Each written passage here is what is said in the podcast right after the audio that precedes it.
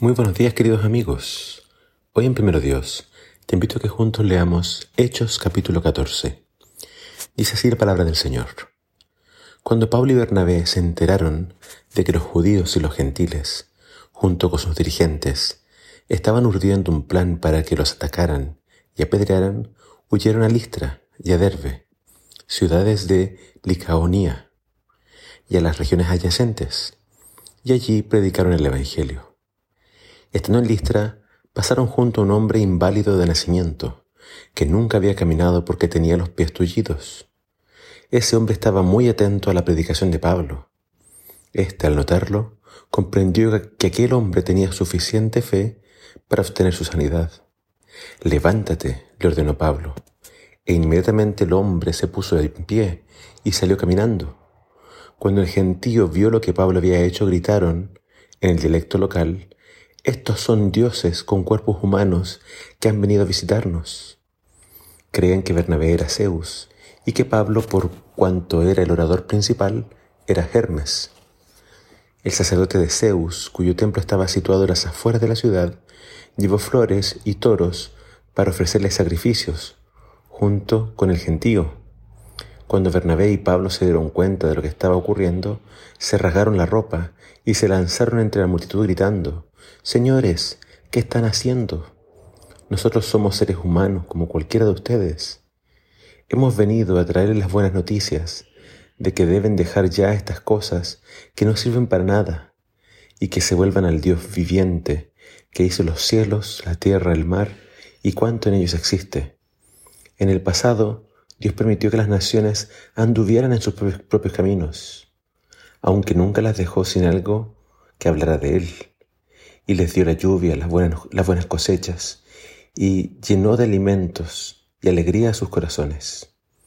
A pesar de todo lo que dijeron, a duras penas pudieron evitar que el gentío les ofreciera sacrificio.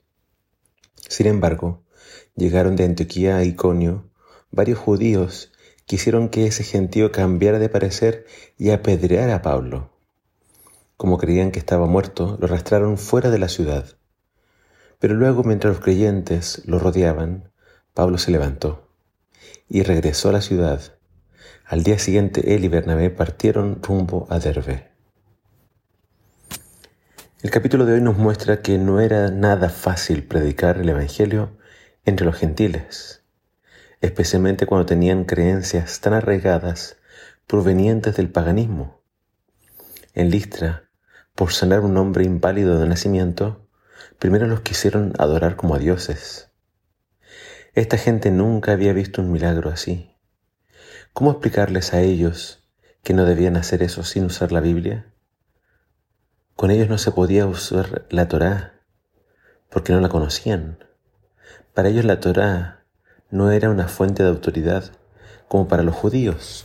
Por tanto, si prestas atención al mensaje de Pablo, él más bien se enfoca en la realidad de Dios y en la inutilidad de los ídolos. Dios es el Creador, Dios nos rodea de bendiciones, Dios existe, deben arrepentirse. Aunque le costó, Pablo logró que la gente no le sacrificara el toro, pero lamentablemente por influencia de los judíos, posteriormente lo apedrearon y lo dejaron como muerto.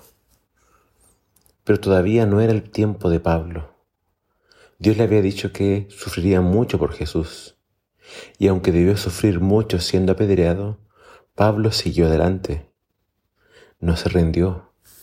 Todavía tenía una tarea que cumplir. Dios lo, Dios lo levantó y lo fortaleció para seguir adelante. Su carrera no había terminado. Las iglesias recién establecidas necesitaban ser visitadas.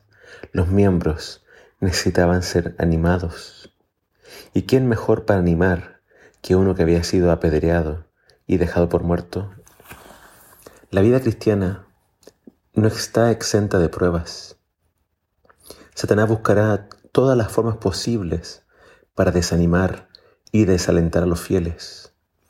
Seguir a Cristo no significa que no nos van a llegar los males.